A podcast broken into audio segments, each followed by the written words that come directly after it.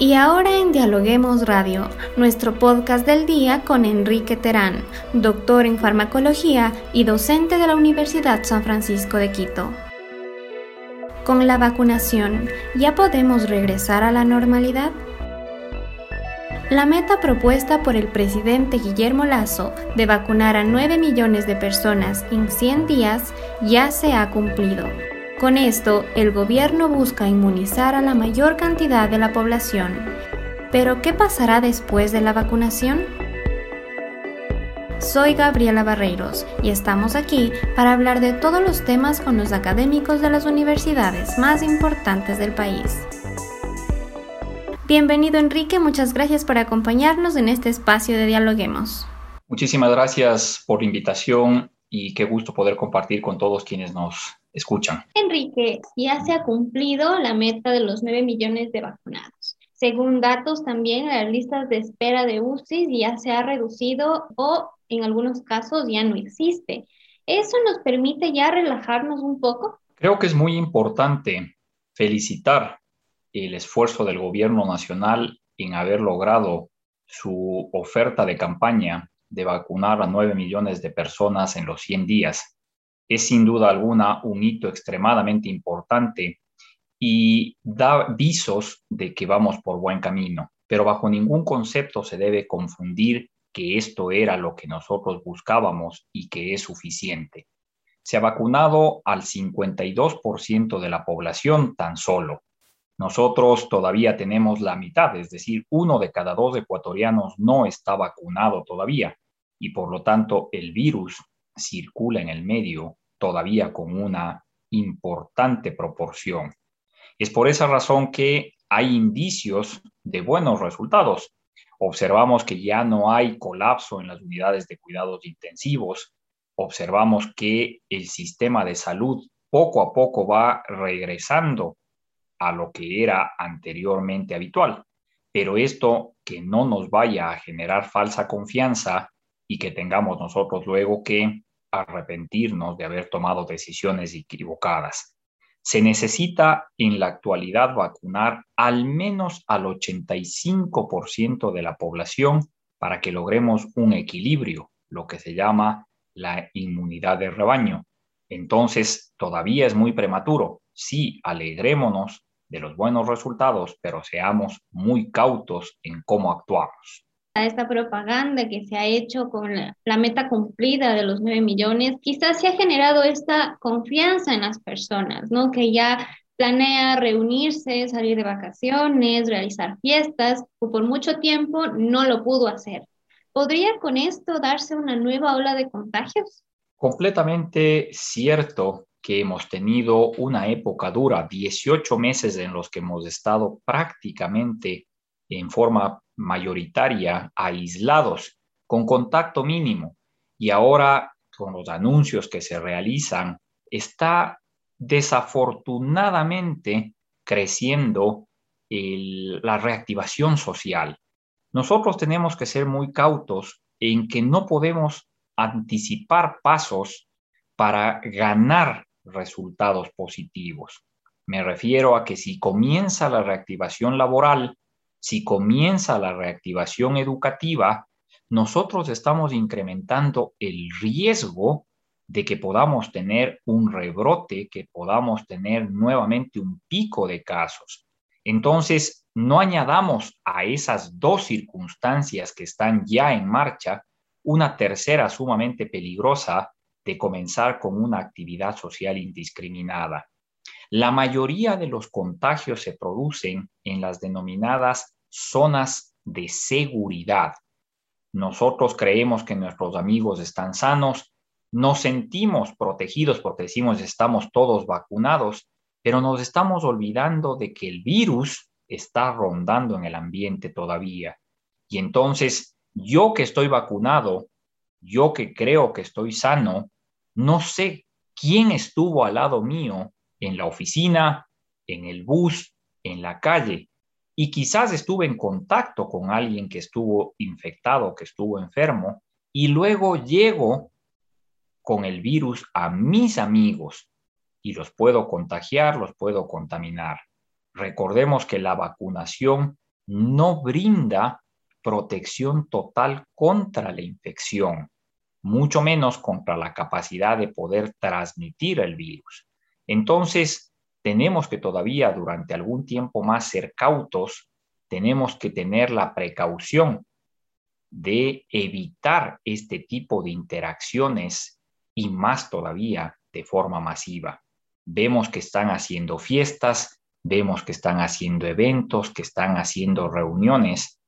Eso ya la experiencia de otros países nos ha enseñado que es altamente riesgoso. Por otro lado, también ya con esa cantidad de personas, con una o con ya las dos dosis, surgen otro tipo de dudas en torno a los síntomas. ¿Cómo saber si una persona que ya está vacunada, ya sea con la una dosis o con las dos dosis, se puede haber contagiado? ¿Cuáles son esos síntomas y qué hacer si uno se da cuenta que ya que está con el virus? Esto es una problemática importante porque en la gran mayoría de los casos las personas vacunadas que se infectan hacen ninguna sintomatología, hacen lo que nosotros llamamos una enfermedad asintomática y por lo tanto tienen el virus y lo transmiten sin haberse enterado que han estado enfermas.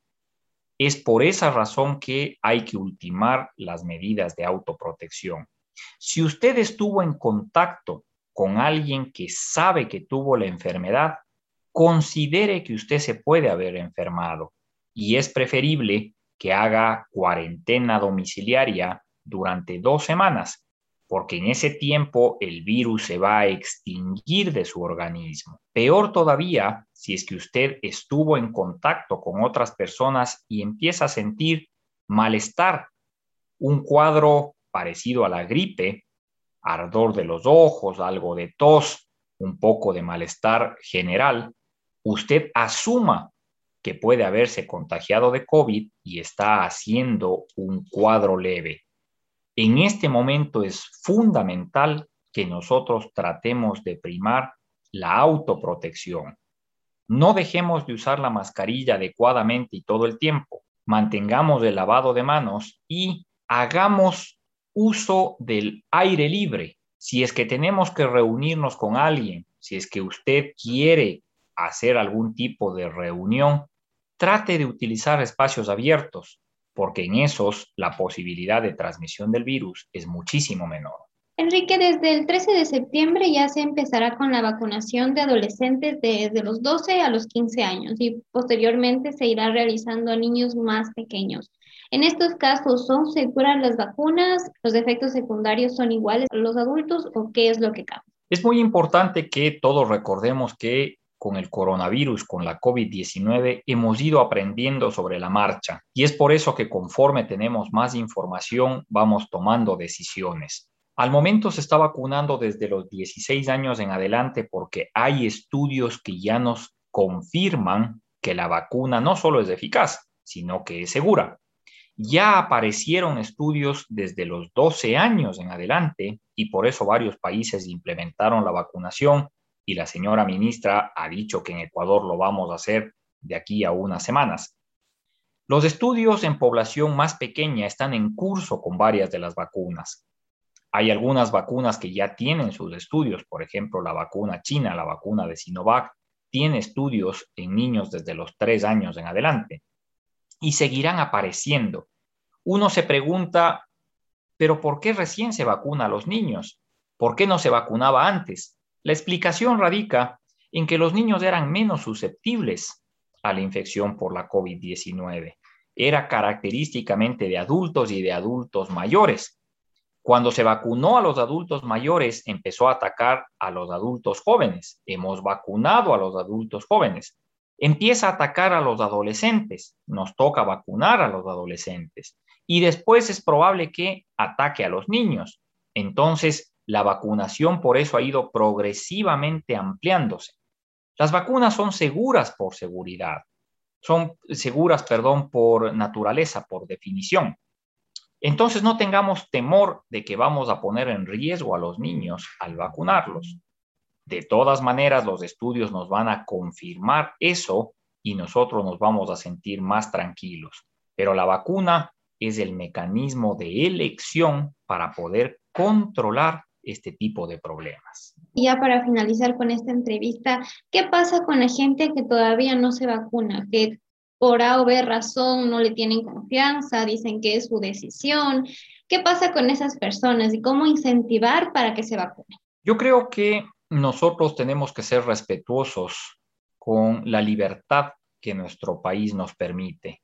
No podemos obligarle a nadie absolutamente a vacunarse, pero sí tenemos que ser enfáticos en que optar por no ponerse la vacuna es automáticamente adquirir un riesgo adicional frente al resto de la población vacunada.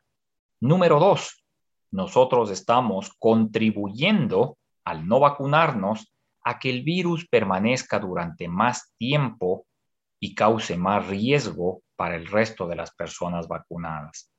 Entonces, piense usted que no es una decisión solo individual, es también una decisión social, comunitaria.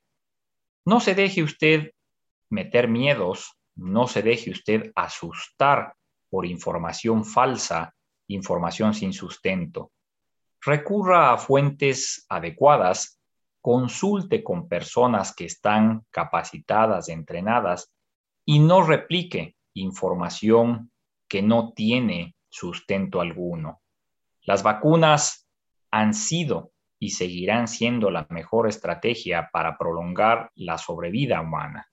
No tiene usted por qué preocuparse, más bien, eche mano lo más pronto posible de un beneficio de protección adicional.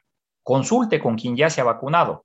Pregunte a sus familiares, pregunte a sus amigos y va a ver que la mayoría de sus miedos realmente eran infundamentados. Perfecto, Enrique. Muchísimas gracias, como siempre. Su información súper concreta y súper importante para nosotros y para la población en general. Con todo gusto, siempre a tus órdenes.